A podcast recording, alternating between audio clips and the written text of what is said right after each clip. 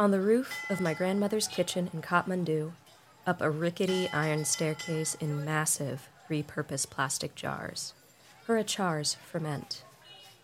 In some jars, bald chunks of garlic are reddening from their absorption of chili. Rectangular slivers of radish become crisp and sharp with the numbing spice timur, closely related to Szechuan pepper. The plum lapsi, a fruit that's unique to Nepal, turns purplish and then black, eventually slick and slimy, resulting in a beloved achar that tastes sweet, sour, and hot all in one.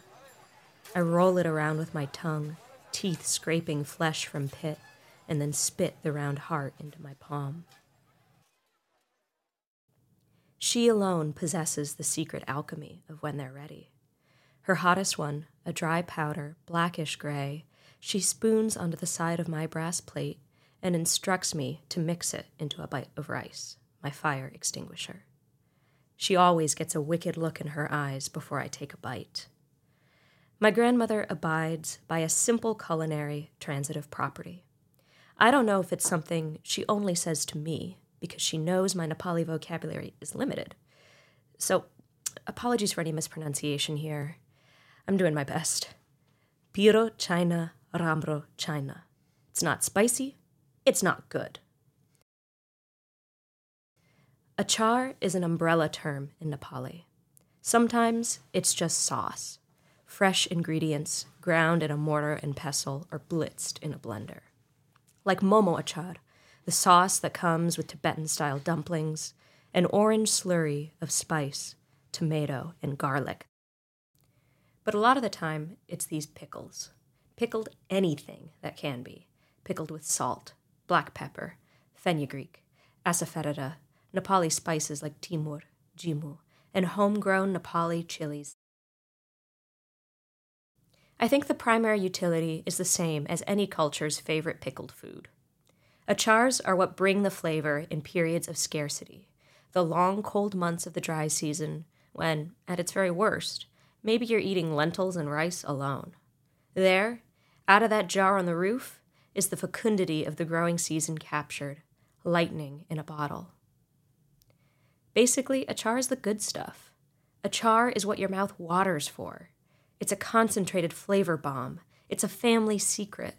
It turns every home chef into their own experimentalist, every rooftop into a laboratory. One bite and you're home.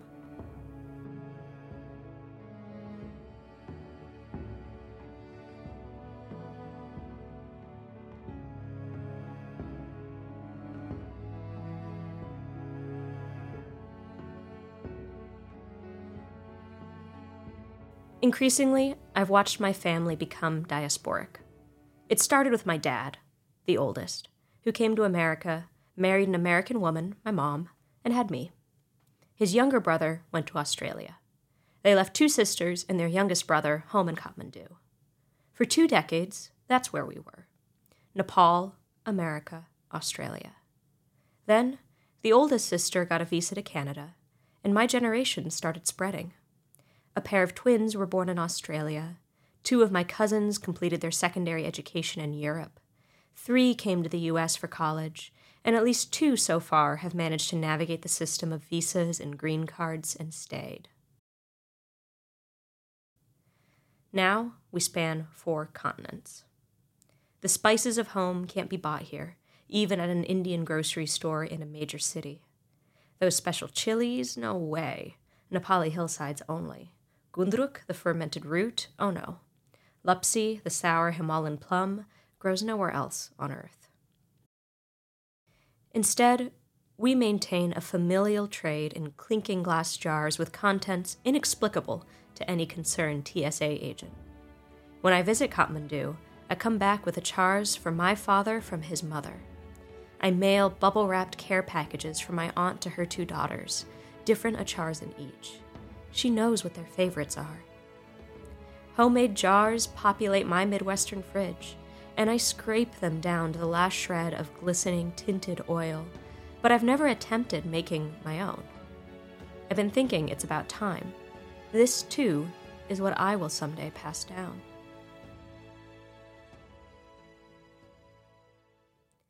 As of this past winter, the next generation has its first member. A tiny baby girl, born in Iowa to one of my cousins, only the second of us after me to be born in the U.S. A new American. I cradle her in my lap for her first bites of solid food from the hands of her parents. Blessed food. This, her rice feeding ceremony. And I wonder what being Nepali will come to mean to her. It's only rice pudding, milky and tinged by cardamom. But she makes such a face when it touches her tongue, her eyes screwing up, her mouth parting into a rectangular slot. She's learning, from this very first bite, the flavors of her culture.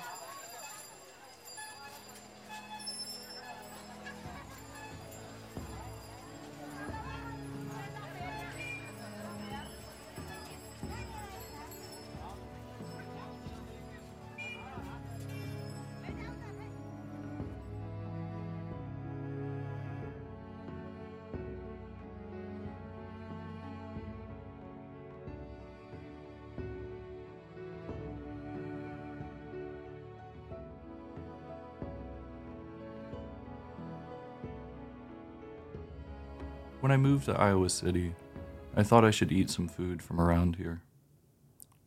I've moved around a lot, for most of my life, really, and I've usually found that eating food from whatever place I've arrived in helps me adjust.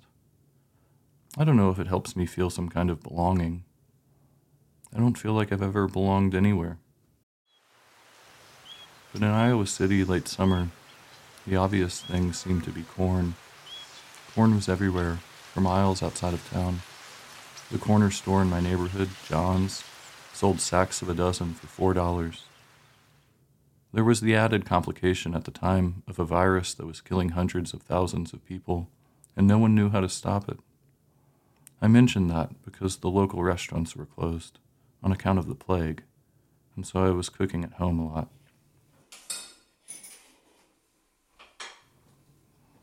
I made maque choux from Louisiana I made suk mi fan from Hong Kong.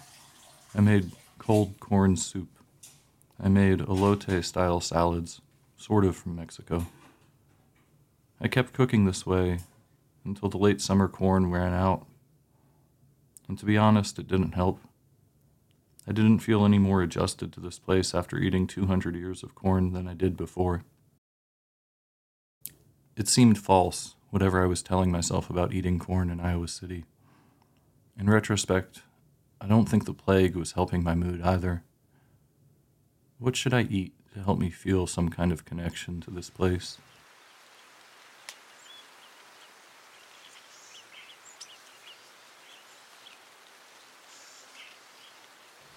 I like this French concept of terroir. It's mostly associated with wine, the idea that the natural environment in which a grape is grown will be expressed by the wine it makes. If you ever meet someone who really loves wine, they likely can talk about it for hours. The distinctions that follow from sandy soil, or loamy soil, or rocky soil, the way that elevations of a single hill or a low valley can change things. And there's the matter of the wind and the sun, and obviously the rain. Terroir is not a fixed historical set of factors. Just as our climate and environment changes year to year, so do the elements that make up this concept. I hear that in California the wildfires are changing the wines, that long weeks of smoke may change the flavor of a grape for that year. Maybe so. You'd have to ask someone who knows more about wine than me.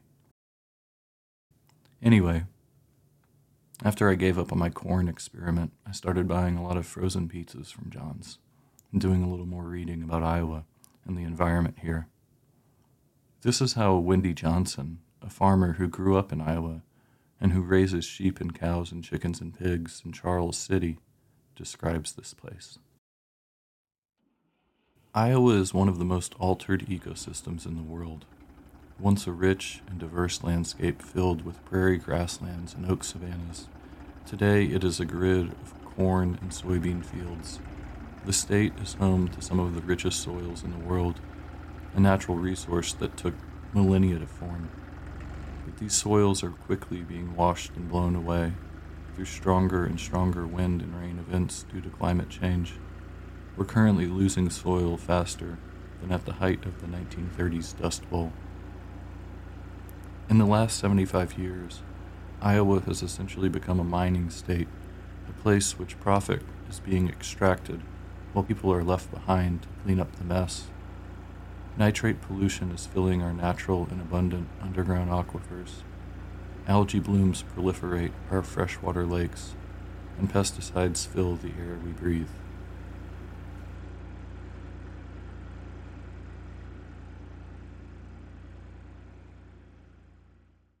The miles of corn that I live within make a lot more sense when you understand them as energy technology rather than food.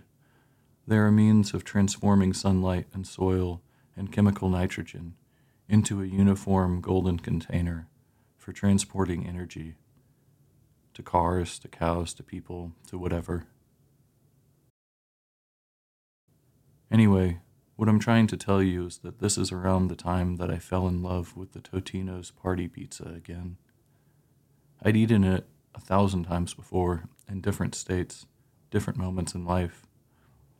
There were times I bought it because I was broke and there was nothing cheaper in the store.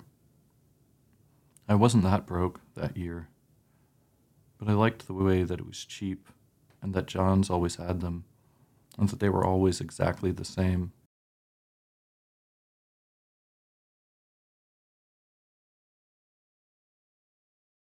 It is a square pizza that costs about a dollar, with a crust that resembles a large saltine cracker, a thin bright red layer of tomato expression, and a bubbling golden brown layer of gooey cheese product. It belongs to none of the familiar regional pizza traditions. Not New York, not Chicago, not Neapolitan, not Roman, not St. Louis. It is, I think, instead, an expression of technology. It is the terroir of human achievement, of industrialized uniformity. It is a food of nowhere, of no place, of efficient and convenient and delicious energy transfer. It would be impossible for me to tell you if any of the ingredients in a Totino's party pizza were grown in Iowa. Commodity technology does not work that way. And yet, this was the food that I found that year, the expression of terroir that I had been looking for.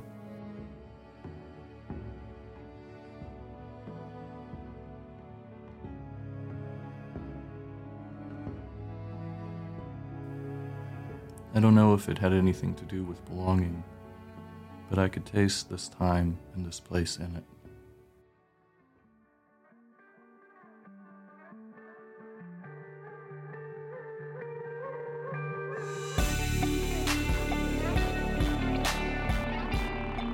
Podcast is the fruit of a collaborative effort between Paris 8th MFA in Creative Writing and a nonfiction program at the University of Iowa.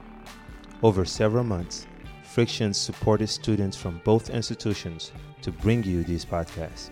The guidelines were simple produce compelling narratives on the sense of belonging. We extend our gratitude to them, as well as the two universities for their support, and a special thanks to the U.S. Embassy in Paris for their generous backing of this project.